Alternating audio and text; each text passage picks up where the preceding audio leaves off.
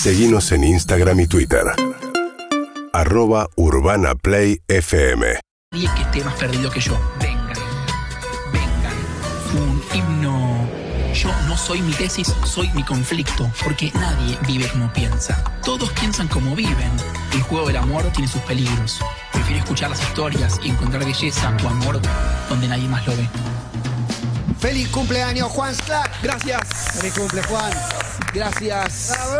Eh, Urbana Play, gracias. Todo pasa. 39 pirulitos. 39 años he cumplido. Muy Así buen es. número, muy buen número. Así Para es. mí, mi mejor año 39. Hoy estás en tu mejor momento capilar. Wow. Realmente muy bien se ha el pelo. cortado, se ha peinado, Fui a la peluquería, Sí. sí. Muy muchos bien. tragos en la camisa. Gracias. Ah, bueno, bien. Felicidades, feliz cumpleaños. Gracias, Matías, gracias, Clemente, gracias, Emilce, por eh, tanto amor.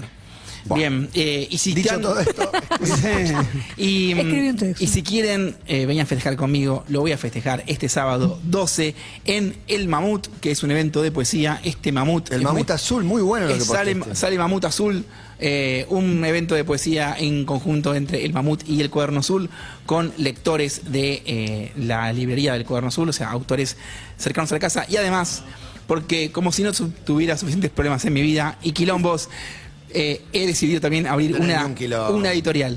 Bien, loco, Vamos. vamos, todavía. vos- Felicitaciones. Qué ganas tenés de complicarte la vida. Muy y lindo. lanzamos el primer libro de la editorial del Cuaderno Azul, El deseo es un tajo, de Osvaldo Viña. Se presenta entonces este sábado 12 en eh, Plataforma Nave, en el Mamut Azul, en Belisario Roldán 4415. Vengan, entran con un alimento no perecedero. Nada, poesía, parrilla, perreo, poesía sigiladano. Y me gusta porque en tu cumpleaños buscaste un tema tranquilo que no genere ningún tipo de quilombo ni nada, ¿no? Claro, sí, sí, sí. Eh, Hay que ser fiel a uno mismo. Ah, ya se refiere a uno mismo. Se debe a su Es- público. Es un, es un libro eh, que quedaban 40 ejemplares en la casa de Osvaldo Viña. Se los compré todos, los vendimos en un minuto. Me gusta Y- esos arranques que tenés. Que voy a comprar todos los libros. Los libros que me gustaron los vendo. Claro. Como compro mil ejemplares y los vendo. Compré todos los libros, los vendimos en un minuto y dijimos, bueno, lo reeditamos. Y bueno, es que en realidad dijimos, che, vamos a reeditar este libro. Y hay que tener una editorial. Y entonces sí, ahora tenemos editorial. Así que tenemos editorial, tenemos librería, y tenemos escuela. No sé qué más quieren, chicos. Piso, eh, No, pinto, no, piso de pileta. ¿Qué más no, quieren? ¿Camarones? No, No, yo no, quiero- yo quiero suficiente. escuchar la columna de hoy, porque Sí, sí, como- por, por favor. ¿De qué va la columna de hoy? La columna de hoy va de Pablo Picasso. Pablo Picasso. Un cumple tranquilo vas a tener. Un hijo de puta. Por favor. Vamos. Un artista. Vamos, un vamos, artista notable. vamos, saquémonos todo de encima un poquito, Ya digamos. fue cancelado en múltiples stand-up. ¿no? Ah, En- en increíble. un montón de. Sí. de Pero yo creo que em, la hija de puta de que Pablo Picasso no quedó del todo patente. ¿No? Es- no, no, no, no. No, es verdad, es verdad, sí. es verdad. Yo. No, no, yo creo que en determinados circuitos sí, igual ahora vamos a escuchar la columna, pero hay circuitos artísticos donde su vida personal es eh, minimizada, no, no digo que ignorada, Sí. porque se sabe, pero no es destacada. Lo importante, se estudia su obra, Pero no ¿qué se estudia saben? su vida. O sea, lo que se contó en Nanet, digo, o sea, lo que Sí. todos sabemos. Nanet sí lo vi, Nanet le dedica una hora entera. a Sí, hacerlo. sí, Sí, sí. le da- a, da- pedir, a pedir que cancelemos la obra de Picasso. Sí. No, eso es otro, es otro No, debate. bueno, ni me voy a meter ya. Eso es Esta otro columna debate. ya se ha expedido Sí, sí, sobre, sobre numerosos obras hijos, y artistas. sobre numerosos hijos de puta Bob cuya Marley, obra, por ejemplo. Bob Marley, cuya obra no pienso de dejar de consumir y no me rompan las Yo tengo un hito que es que cuando fui a Barcelona con Paloma, fuimos al Museo de Picasso, grabamos cosas y le llega un DM de una chica diciendo, justo Paloma, ¿no? Sí. Es Una chica diciéndole, basta de darle visibilidad a Picasso. Buena visibilidad. Y solamente 100 museos Picasso alrededor del mundo. Yo creo que lo que me interesa de Picasso, no solo que es un hijo de puta, que es una clase de hijo de puta, que me interesa profundamente, sobre, eh, sobre el cual me gustaría que esta mesa dijera o me explicara o intentara explicar por qué. Porque, digo, ¿por qué es tan atractivo esta clase de hijo de puta? ¿Atractivo eh, para la mujer, decís, o como, como artista? ¿Atractivo en qué sentido? Sexualmente atractivo, sexualmente atractivo, amorosamente atractivo. O sea, ahora... Yo creo que el talento genera mucha atracción. No, no, no, no, no, no, no es solo, no es solo Eh, eso. Hay un paso más. Déjeme eh, estar con los, con los, con Y los- la maldad trae. con los No, no, yo te comentarios. que mucho- que- La toxicidad Uno a veces genera. se, se voy a decir una barbaridad. No, pero te enganchás con el que te trata un poco mal. A todos pasa. su cabeza. manera. la- este, bueno, pero eso podría ser, eso aplica a la inteligencia de lo Sí. bueno o del malo. Sí. Esto dijo Marina Picasso, eh, la nieta. Él sometía a sus parejas a una sexualidad animal, las domaba, las embrujaba, las ingería y las trituraba contra el lienzo.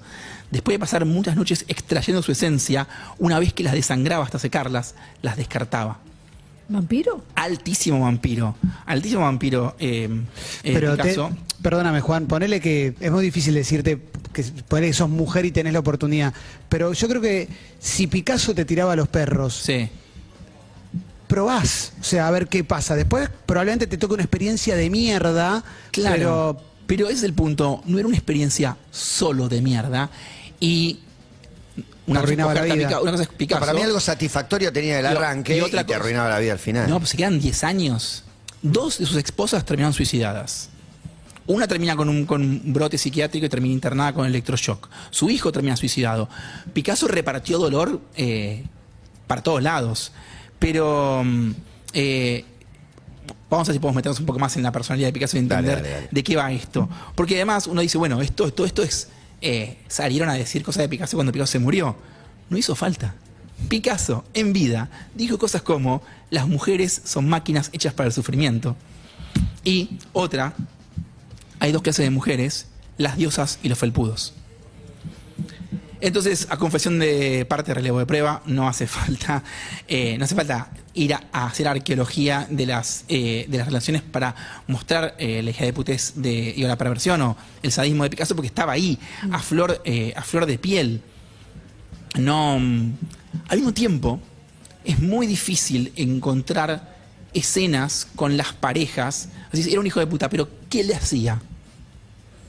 Hay, hay, hay testimonios de eh, que encerrara a una pareja, hay testimonios de eh, que quemara con, con colillas de cigarrillos a otra pareja también, hay muchas cosas, pero todas hablan de psicopatía, de algo que es eh, como muy difícil de, ponerle como el cascabel. No es que las caga trompadas, bueno, también era violento, pero toda la, gran, gran queja de las parejas con respecto a Picasso es la mentira, la manipulación y, y la psicopatía. Eh, su primera pareja, quizás es la menos polémica, porque es Fernando Olivier, eh, se la pasaban consumiendo opio, fumando opio a pleno, eh, mucha promiscuidad y celos. Eh, hay un testimonio de que la deja encerrada ella en el departamento y se va, porque le agarra un ataque de celos.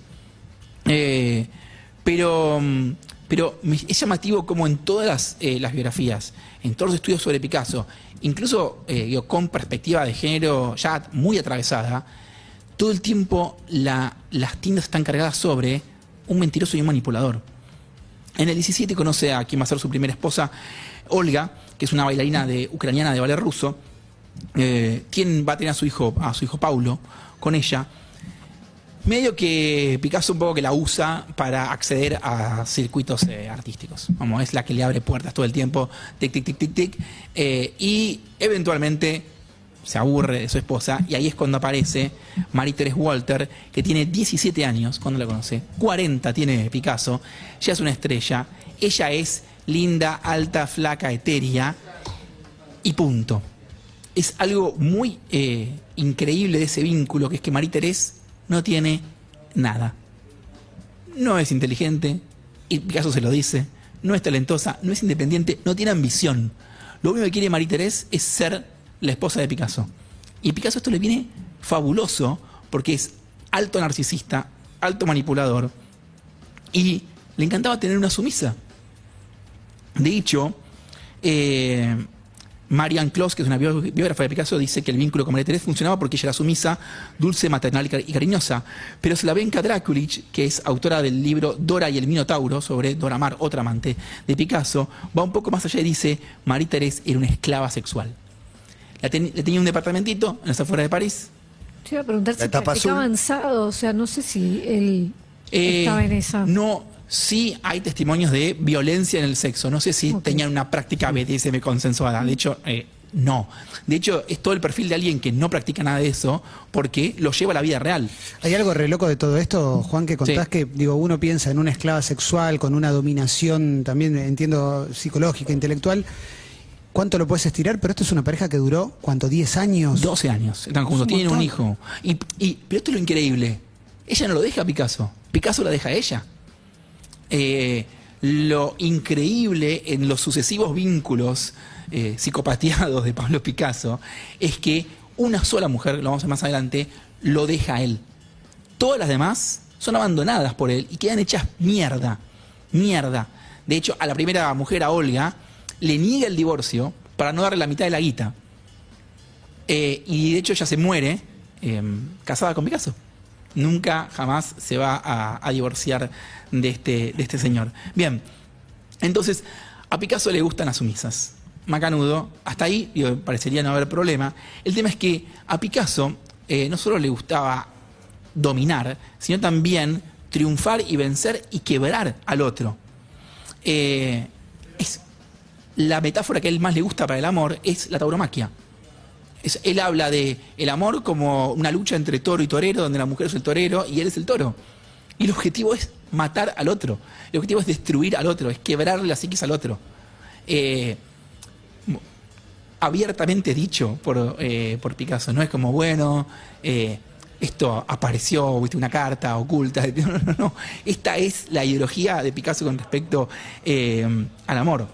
Bien, está con Marie-Thérèse, ya dejó a Olga, y de repente un día está con su amigo Paul Eluard en, un, en el bar eh, de Magots y ve que hay una muchacha muy bella con un guante en la mano, un cuchillo en la otra, haciéndose tac, tac, tac, tac, tac, como. Y Clavando el cuchillo entre los dedos. eh, exactamente. Sin Y- lastimarse, y cada- supuesto. no, lastimándose. Ah, y cada tanto pifiando y haciéndose sangrar la mano. Dije, "Est- Qué esta me atractivo. encanta. Pablo Ruiz. eso es para él. Esta es para Esta es mí. para mí. Sí. Esta es mía, dijo. Eres para mí. Esta es la muchacha que yo quiero, que tiene, eh, que tiene 20 años menos que yo y que se está cortando con un guante. Él ya era famoso, ella lo, lo fue a buscar. De hecho, Y eh, lo atrajo de la mejor manera. ella es, ella es Dora Maar, que es eh, fotógrafa, también es pintora, que lo había conocido en, en una, en la puesta de una obra de teatro y habla con un amigo y dice, me quiero levantar a Picasso, ¿cómo se hace? dice, hay que ir a, tenés que ir a bares, tenés que ir a cafés. Y hacer una perfo. Y, así, y, y hace la perfo de, de mutilarse y él, él va y le pide el, el guante. Dice, quiero el guante ensangrentado para guardarlo. Eh, y comienza un vínculo entre eh, Dora Maar y Pablo Picasso.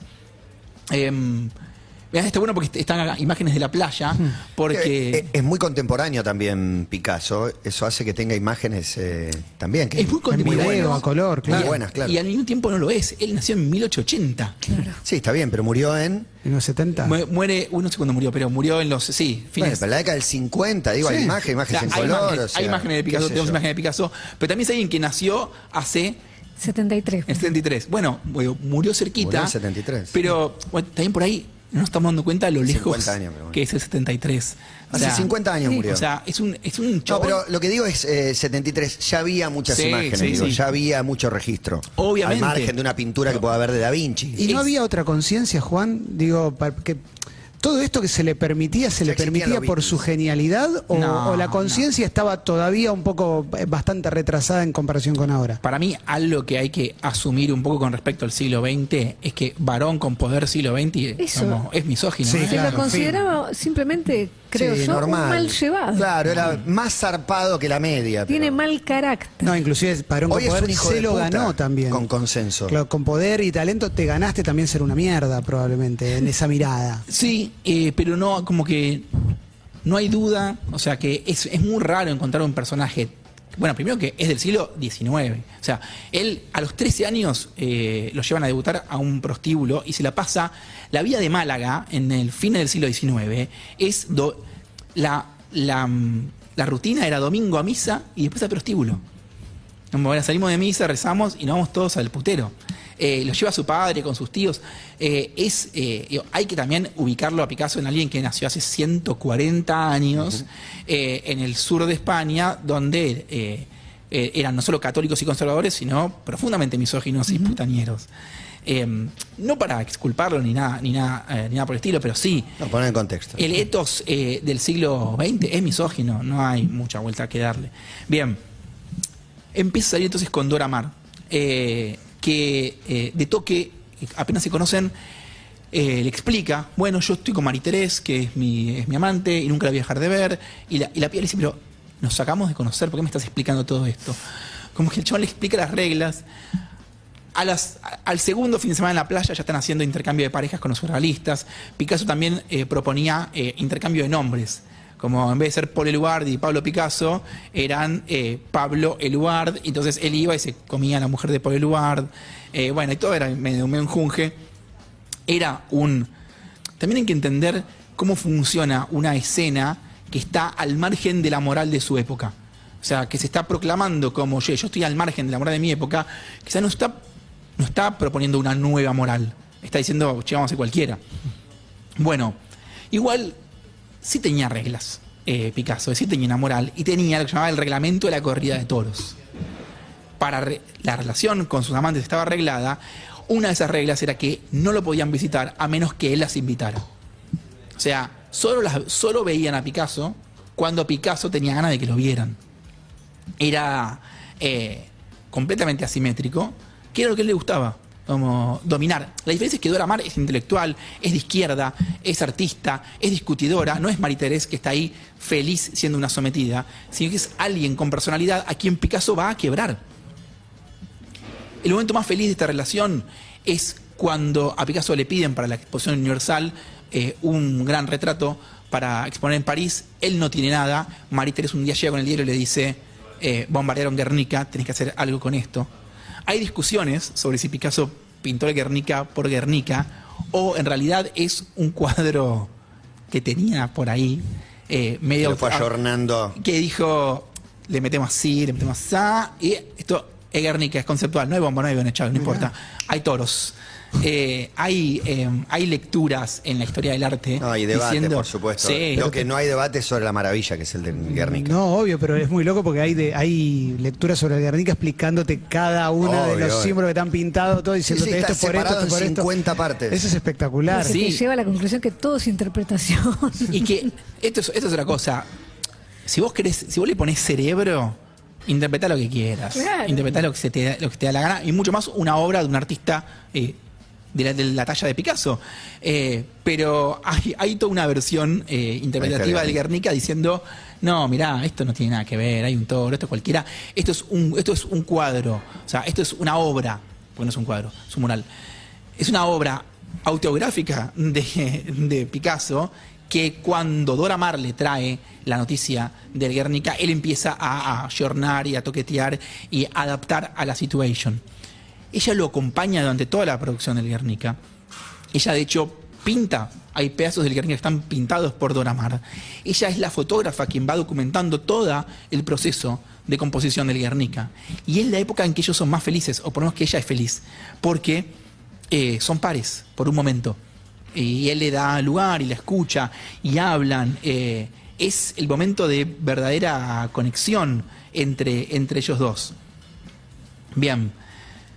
Cuando termina el Guernica, ella vuelve al, al bulo y al- volvemos al reglamento de la corrida de toros y eh, yo soy Picasso y vos. Hay un momento donde, donde, donde sí, vos sos Dora, donde la biógrafa dice, el, tema, el problema fue que Dora quería tener un vínculo entre Dora y Pablo y Picasso nunca deja de ser Picasso. Bien, entonces, todo el tiempo buscando cómo, cómo cómo explicar, cómo ilustrar la patología de Picasso y lo forro que era Picasso en una escena. Y la encontré, que es que un día está Dora, durante eh, la composición de Guernica, está Dora en el departamento y entra Marie Teresa. Y le dice, ¿qué hace esta piba acá? Rajala. Yo tengo un hijo con vos, esta piba es infértil, porque Dora no podía tener hijos. Eh, rajala, yo soy tu verdadera esposa, que sí, que no. Las pibas empiezan a pelear, las, las mujeres.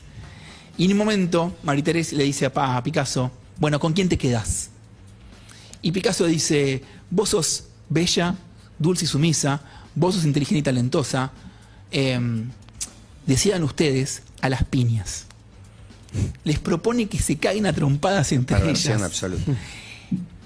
Y lo hacen. Y se empiezan a agarrar de las mechas mientras Picasso pintaba.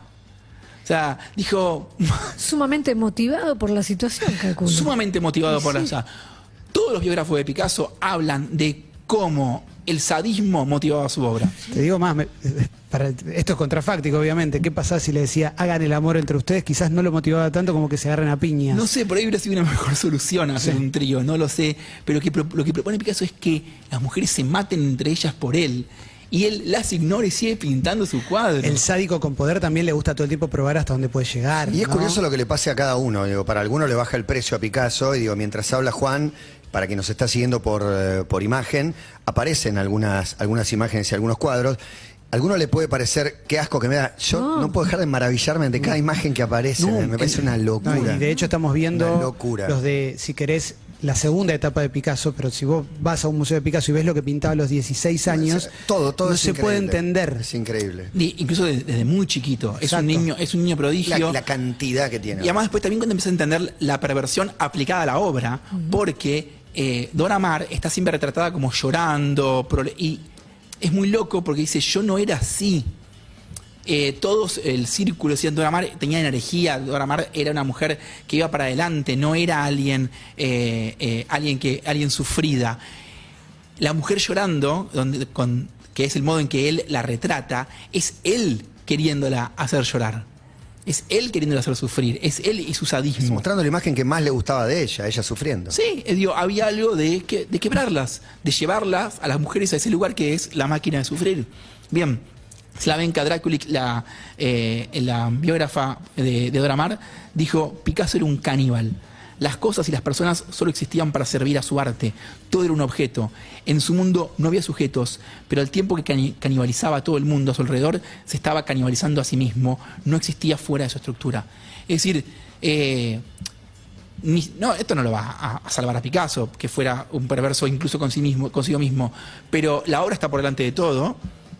Eh, y usaba a las personas para la obra, incluso a sus hijos. Hay uno que es eh, Pablo vestido de arlequín, eh, que después nos enteramos que se está burlando del nene, ¿no? porque como, había algo de desprecio por su propio hijo. Dora eh, dijo una vez, no existe Pablo, solo Picasso. Es como Maradona y Diego Mm. por Signorini. Bueno, pero yo creo que en Maradona y Diego eh, hubo una lucha.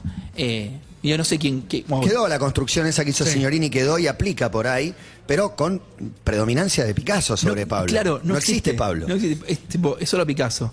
También dijo ahora: entre él y el mundo y entre él y yo siempre había un lienzo. Dora Maar incluso deja de sacar fotos por Picasso. Picasso le dice dónde vivir, cómo, cuándo, cuándo se encuentran. Le hace comentarios sobre su falta de feminidad, sobre su imposibilidad para tener hijos. Y dijo la misma Dora Maar, yo no era el amante de Picasso, él era mi amo. Los amigos de Dora le decían que lo dejara y lo llamaban a Picasso el genio satánico y el amante demonio. O sea, es el mal Picasso. Bien, año 43, ya tiene 60 y pico Picasso, conoce a François Gillot, tiene 20 años menos que Dora y 40 menos que Picasso, tiene 20 años la piba, y la deja Dora por la nueva amante joven. Y la salud mental de Dora Maar se va a pique. Em, la rajan de un cine por hacer quilombo y a los gritos, aparece desnuda en las escaleras de un edificio. Un día le dice a sus amigos que la, que atacaron y que le robaron la bicicleta, y era mentira porque la bicicleta estaba ahí. Empieza como a, a desbarrancar y Picasso la sigue como humillando. Eh, se encuentran en bares con la nueva, con la nueva amante y le dice, ella es maravillosa y vos no. Eh, es, eh, le sigue haciendo las mil y una. Ella tiene un brote y lo enfrenta a Paul Eluard y a Picasso, a los dos, y los obliga a arrodillarse y a confesar sus pecados y a arrepentirse de su vida pecaminosa. Se pone como, tiene un momento, un momento violento. Hasta que finalmente, eh, a instancias de Paul Eluard, eh, Dora eh, primero termina en un, en un psiquiátrico con eh, tratamiento de electroshock y después empieza a ver a Jacques Lacan. Es atendida por Lacan. El uno. El uno. O el dos. El uno. Y, está, y está muy bueno porque Jean Lacan, Jacques Lacan, el 2, o- le hace muy bien la terapia con Lacan, él como que la, encausa, y en un momento de la terapia, Lacan la motiva a reconectarse con sus raíces místicas eh, y cristianas. Y hay una frase que es, eh, eh, que es tremenda, que le dice Dora a Lacan, que es, después de Picasso, solo Dios. O sea, después de Picasso no, no voy a superar a Picasso y estar con otro hombre. Después de Picasso me voy a consagrar a Dios. que es lo que hace. Igual es increíble como digo, lo, lo pone en ese lugar cuando en realidad eh, te hizo pelota. Es el demonio, O sea, claro, más que Dios. Claro, estás como diciendo, si viajé en primera no puedo viajar en turista y en realidad te hicieron mierda en primera. Pero a eso iba mi pregunta con respecto a esta columna. ¿Por qué es insuperable el hijo de puta? Porque lo- no, bueno, no, no sé si aplica a todo hijo de puta. No, pero. No, ¿Por qué es insuperable no, pero- este hijo de bueno, puta? ¿Por qué- o ¿Por qué es insuperable por- para las parejas que tuvo? ¿Por qué? Es La, la famosa pregunta de yo te di todo, te trato bien y, y vos estás enganchada con un forro que te trata mal. Claro, bueno, o sea, ¿dónde está el poder eh, enamorante, erótico y pregnante de la, de la maldad y de la perversión? Emil C. Pizarro. No, y uf, bueno, voy a hablar de mi adolescencia. No, que, eh, creo que mm, hay cierta, ci- cierta atracción por lo, lo complicado y lo difícil y lo que cuesta. O sea, creo que en cierta etapa de tu vida, calculo que después cuando sos más grande ya pasa eso, pero que esta cosa de eh, no tener paz significa pasión. Significa un vínculo romántico súper profundo. Esa, esa lectura de, de- de la agresión significa pasión, que para mí todavía sigue. Sumale, si querés, la conciencia contemporánea de que el tipo es un genio, porque no es murió pobre, ya en el momento se sabía lo que era. Y después hay una cosa, me parece a mí también de personalidades, que hay gente que es manipuladora y lo sabe hacer de una manera perfecta. maravillosa. Acá hay un combo como de un montón de cuestiones, ¿no? Que hace... Sí, yo le agregaría un condimento más que es como el desafío del tipo difícil y yo. Yo, yo lo voy a agarrar. Yo lo y- domo. Yo lo domo, a mí me va a ir bien, conmigo va a ser diferente. No sé si es una ilusión No sé si o ganas el- de sufrir. En el caso de, de- de sus mujeres, no sé si, si siquiera pensaron en domarlo, porque lo veo muy difícil Sí, por ahí día. demasiado. Pero la del toro la, la usa él. Pero él sí mismo la de que toro. él pose la mirada sobre ellas. Claro, que son las claro. elegidas. Exacto. Y hay una cuestión de, o sea, eh, recién ahora estamos discutiendo eh, que queremos igualdad y demás, pero siempre fuimos esperar a que te posaran sus ojos. ¿Quién te elige? Sí, y yo quiero tener ese problema de que este guacho, no sé qué, vamos a ver cómo lo resuelve. Y, y una puerta no abrimos. Él con otros hombres, ¿era una mierda también? ¿O era el mejor amigo del mundo? Ni- incluso con otras mujeres, con Gertrude Stein, Stein eh, él va a ser gran amigo. Y de hecho, en, eh, en las, las memorias de Alice B. Toklas, que es la, la autobiografía de Gertrude Stein, Stein eh, ella habla bien de Picasso. Eh, tienen un vínculo de amistad. Quizás con ella no se anima. claro. O no tiene los condimentos que él necesita para poder Sí, o no, o no, manejarla. o no se calienta. No, se calienta, ser. no le erotiza nada y va para otro lado. Bien, eh, y sobre el tema de. Teniendo en cuenta todo esto. De eh, la maldad, los hijos de Escribí sobre puta. la, más Picasso. La, la dominación. eh, escribí un texto final. Bien. Pablo, Pablo Picasso fue uno de los forros más grandes de la historia y como muestra alcanza una de sus propias frases. Solo hay dos clases de mujeres, las diosas y los felpudos. Ni las mujeres, ni los hombres, ni nadie en este mundo merece la reverencia de los dioses, ni ser tratado como tela rugosa que limpia las suelas. Pero una cosa es el día a día y una cosa muy distinta es el deseo y la fantasía. ¿Quién experimentó el placer de hincarse ante la diosa y lamerle los pies? ¿Quién no puso el lomo para que otro raspe las botas y lo disfrutó? ¿Quién no se acabó encima al sentirse adorado? ¿Quién no vivió el inmenso placer del desprecio? La frase nefasta de Picasso encierra un problema de nuestro tiempo. Ya no queremos historias de dolor, culpa y maltrato, pero el deseo siempre tiene una gota y a veces un mar entero de dioses y felpudos imaginarios. Queremos amores que nos protejan del viento, pero tenemos fantasías donde nuestros cuerpos se consumen por completo. Reclamamos para nosotros la ternura y la calidez, pero no renunciamos al rayo del arrebato que nos parte al medio. Entonces, ¿cómo hacemos? No hay o no conozco o no se me ocurre otro camino que no sea el disfraz y la máscara, la fantasía y la danza de abandonar nuestra forma humana para ser en otro plano objetos, amos, dioses y esclavas, crear y respetar un cuadrilátero de ficción donde podamos usar los nombres que nos inflaman, soy tu puta, sos mi dueña, soy tu perro, sos mi juguete del infierno. Un tiempo donde me entrego lo que quieras para hacer conmigo y con mi cuerpo, pero después volvamos a la realidad sin dioses ni felpudos, donde necesito que me cuides, me respetes y seas tierno.